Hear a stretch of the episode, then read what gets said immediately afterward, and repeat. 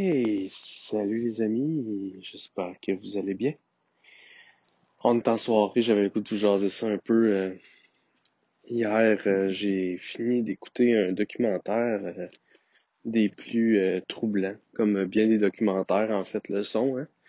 Moi, j'écoute pas trop de documentaires parce que ça me ça me trouble à chaque fois de voir que tout ce qu'on fait que les humains, puis ça me décourage, ça vient chercher mon, mon hypersensibilité, puis euh, ça me, ça me, ça me bouleverse. Donc, euh, j'ai pris euh, trois, quatre soirs pour euh, écouter euh, séparément des bouts de Social Dilemma, le documentaire sur, en gros, l'intelligence artificielle, les plateformes sociales et leur, leur impact, si on veut, sur l'humanité. Allons-y comme ça. C'est un peu ça, euh, je pense, le point de, de ça. Puis, euh, j'avais le goût de vous en jaser parce que euh, ben, premièrement, j'ai été shaké de ça, euh, surtout quand je pense à mes enfants, quand je pense au futur de nos enfants, quand je pense à notre futur, quand je pense à notre santé mentale, au positif comme au négatif des plateformes sociales. Et euh, ça a encore plus d'impact étant donné que euh, je gagne ma vie beaucoup avec ces plateformes sociales-là et mes clients utilisent beaucoup euh, toutes les, tous les types de, de plateformes de, de médias sociaux. Puis, euh, bref, la première des choses qui m'est euh, qui m'est venue en tête, c'est euh, moi quand la COVID a, a commencé, je vous dirais, puis le confinement et tout, euh, on, on s'entend, moi j'écoute plus les nouvelles traditionnelles depuis un bon bout de temps, j'écoute plus euh, euh, les, les, les médias, euh, bon, euh, nous au Québec on a TVA, j'imagine qu'il y a France 2 euh, en France, et etc. J'écoute pas les nouvelles traditionnelles depuis un bon bout de temps, donc les médias sociaux sont parfois ma source de, nouvelles, euh, malgré moi, bien souvent. Puis pendant la COVID, ben je disais, euh, le monde va quand même bien, tu sais. euh, moi, je vois mes médias sociaux, je vois les, gens autour de moi sur les médias sociaux, les gens que je côtoie et tout. Puis je disais, tu sais, ça, ça va bien. Puis en fait, je réalise vraiment que c'est ma réalité à moi, ça. Parce que euh, l'intelligence artificielle, en fond, ce qu'elle fait, c'est qu'elle elle, euh, dans le fond, elle prend nos comportements, puis elle les elle essaie de les prédire ensuite, puis elle nous envoie ce qui nous intéresse. Et je m'aperçois que moi, sur les plateformes, ben, je suis des clients qui sont dans le développement personnel, je suis des amis qui sont dans l'entrepreneuriat, j'ai des toutes sortes de gens qui sont dans le très positif. Ce qui fait que moi, ma réalité, euh, qui, à laquelle j'ai accès sur les médias sociaux, c'est une réalité qui est quand même assez positive, somme toute. Par contre, je suis, euh, et vous êtes probablement, si vous m'écoutez, on est des bébites probablement différentes de la majorité des humains, qui sont facilement attirés par la propagande, par euh, la peur, par les, les titres euh, qui euh, partagent des, des, des malheurs, des catastrophes, etc.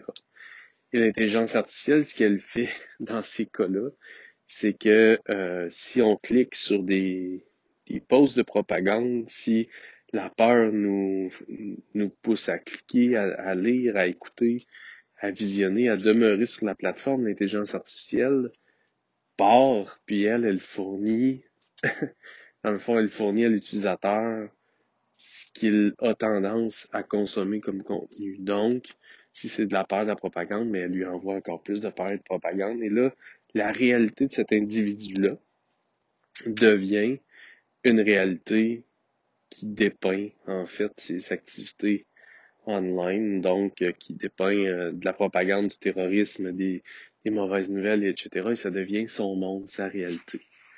Donc, j'ai vraiment compris en écoutant ce documentaire-là que je vous recommande, même s'il est bouleversant, j'ai vraiment compris, tu sais, ça me donne au moins la connaissance. hein. Ça me donne la connaissance, puis après ça, ben, euh, on, peut trouver la justesse en ayant une nouvelle compréhension des choses. Et là, j'emprunte encore les, les enseignements de mon chum François Lemay. Donc, euh, on trouve notre justesse en ayant une nouvelle connaissance. Donc là, moi, j'ai eu des nouvelles connaissances avec le documentaire qui là maintenant m'amène une nouvelle compréhension, une nouvelle compréhension qui est plus juste de comment fonctionnent mes plateformes sociales et comment je perçois ma réalité. Puis là maintenant, ben va venir euh, en lien avec cette nouvelle compréhension-là, probablement des actions qui vont être différentes, des intentions qui vont être différentes, puis bref, une, une série de, d'événements dans ma vie qui vont probablement être différents à cause de ce documentaire-là. Donc, je vous le recommande, même si c'est bouleversant, parce qu'au moins, ça va amener la justesse dans votre vie, euh, une nouvelle connaissance qui va être plus juste. Donc, euh, c'était la première constatation que j'ai eue. Puis, euh, l'autre constatation que j'ai eue, c'est euh, par rapport à la nouvelle plateforme qui est TikTok. Je sais pas si vous avez consommé un peu de contenu sur cette plateforme-là. Moi, c'est une plateforme qui, je juge, qui est une, une véritable perte de temps. Facebook et Instagram peuvent aussi l'être, mais Facebook, on dirait que c'est devenu un simili, une simili place pour faire du business plus qu'autre chose. Puis pour consommer du contenu. Donc, pour moi, Facebook est, demeure encore un, c'est encore justifié que je passe du temps sur cette plateforme-là parce que je suis un producteur de contenu sur cette plateforme-là. Mais je regarde TikTok puis je me dis, wow, ok, même si je créais du contenu, jamais j'arriverais à être pertinent, profond et, et, changer la vie des gens avec des TikTok, tu sais. Et là, euh, bah, une de mes, de mes filles avait TikTok, euh, une, la fille d'un ami aussi. Puis euh, bon, mes filles ont découvert TikTok. Euh, on leur a installé l'application euh, un peu par innocence et ils l'ont regardé plus ou moins, mais ma petite fille de, de 8 ans commence à aimer ça beaucoup. Et là, quand on dit commence à aimer ça beaucoup, je vous dirais qu'elle l'a regardé quatre fois peut-être jusqu'à maintenant, mais je vois bien que ça l'accroche énormément. Donc, j'ai regardé c'est quoi cette application-là, puis ma blonde aussi. Et euh, c'est phénoménal parce que ma blonde est une femme de 30, 34 ans, euh, ouais, 34 ans. Euh, quand elle a ouvert son TikTok, immédiatement, ce qu'il y avait, c'est euh, des beaux gars qui font toutes sortes de trends, euh, tous des gars en, en chest, puis avec des abdos, puis etc., etc. Et là, je, généralise, mais quand même, c'était vraiment le feeling. Je dirais, mettons, sur les 10 premières vidéos, on aurait pu dire qu'il y en avait 5 à 7 que ça tournait autour de ça. Tu sais, le, le mâle, euh, bref, le mâle aux abdos. Puis, moi, de mon côté, ben, c'est, euh, moi, j'étais un homme, 36 ans, ben, moi, c'était les jeunes filles, euh, au, les jeunes filles au gros sein, au derrière, et, très, euh, bref, une, image très sexuelle, on va dire, de, de, de ces jeunes filles-là. Vraiment, avec des trends que clairement, c'est des trends de, danse euh, de danse sexuelle là, puis de, de, de move en tout cas. Donc, et encore une fois, sur les 10 à 15 premières vidéos, ben, il y en avait au moins 50% que c'était ça. Puis là, c'est comme si l'intelligence artificielle m'envoie ça pour voir comment j'y réagis. Puis là, ce qui, ce qui avait de super intéressant dans le documentaire, c'est que il disait l'intelligence artificielle, elle est comme l'évolution qu'il y a eu dans les dernières années, c'est comme fois un trillion, mettons. C'est juste la progression de l'intelligence artificielle, puis de ses fonctionnalités, puis de ce qu'elle peut prédire et tout, c'est juste incroyable à quel point c'est plus intelligent qu'un humain. Parce que nous, notre cerveau, il n'a pas vraiment évolué. On a encore un cerveau de primate à bien des égards euh, au niveau du sexe, au niveau de la nourriture, au niveau euh, de la peur, au niveau des menaces qui nous entourent, au niveau de, la gestion de notre stress, au niveau de bien des affaires comme être humain, on a encore un cerveau vraiment de primate. Et là, on fait face à des, outils, des technologies dans lesquelles il y a une intelligence artificielle qu'on a construit, mais qui est devenue plus intelligente que nous, qui peut prédire nos comportements plus vite que nous, puis même peut euh, influencer nos comportements de par ce que l'intelligence artificielle décide de nous présenter. Et euh, je reviens à TikTok, et là, je, vois bien que c'est une des plateformes les plus évoluées qu'il n'y a pas, avec un algorithme, que je parlais avec mon chum Robin, euh, un algorithme qui s'adapte littéralement à mesure que tu scrolls les vidéos. Donc là, cette intelligence artificielle-là nous présente des trucs qui des fois vont euh, euh, aller chercher notre, cerveau de primate pour, toutes sortes de, sur toutes sortes de sujets, sur toutes sortes, pour toutes sortes de raisons, autant comme consommateur de contenu que là de ce que je vois comme créateur de contenu, parce que là tu veux participer au trend, tu veux, les, les gens veulent être reconnus, veulent, veulent répéter ce que les autres font, etc. Être inclus dans la gang, tu sais. Et donc, là, ça vient chercher notre cerveau de primate, puis ça nous amène dans un downward spiral, dans une, dans une spirale descendante, en nous donnant toujours de plus en plus de contenu que notre cerveau de primate a en quelques secondes accroché, parce que c'est comme ça qu'on est. Puis là, ça nous amène de plus en plus de contenu comme ça. Et donc, c'est, juste phénoménal de réaliser à quel point l'intelligence artificielle comme ça euh, a maintenant un impact fou dans nos vies si on se laisse absorber par les plateformes sociales. Puis là, le dernier point que, que, auquel j'ai réfléchi que je vais vous partager, c'est euh, on a on a eu euh, on, a un, sentiment de conspiration. On a un sentiment de conspiration. On a un, feeling de conspiration avec la COVID depuis euh, depuis tout le début, tu sais. Il y a des gens qui parlent de ça, de conspiration et tout. Puis moi, je dis tout le temps, mais c'est pas vrai qu'il y a un humain qui nous, qui nous, qui nous contrôle comme des pantins, tu sais. C'est juste impossible. Puis, euh, je disais souvent, moi, on l'a dit dans un des podcasts euh, du, du marketing haute fréquence avec Robin, je disais, tu sais, moi, ce que je vois, c'est plus des gens qui profitent d'une tendance. Donc, en marketing, on, moi, je dis souvent ça, trouve-toi une tendance, une discussion dans marché, saute dedans, puis positionne-toi à l'intérieur de la discussion, ton expertise, ton service, ton produit, positionne-le dans la discussion pour avoir du vent dans le dos, pour avoir, euh, pour être dans le sens du courant, tu sais.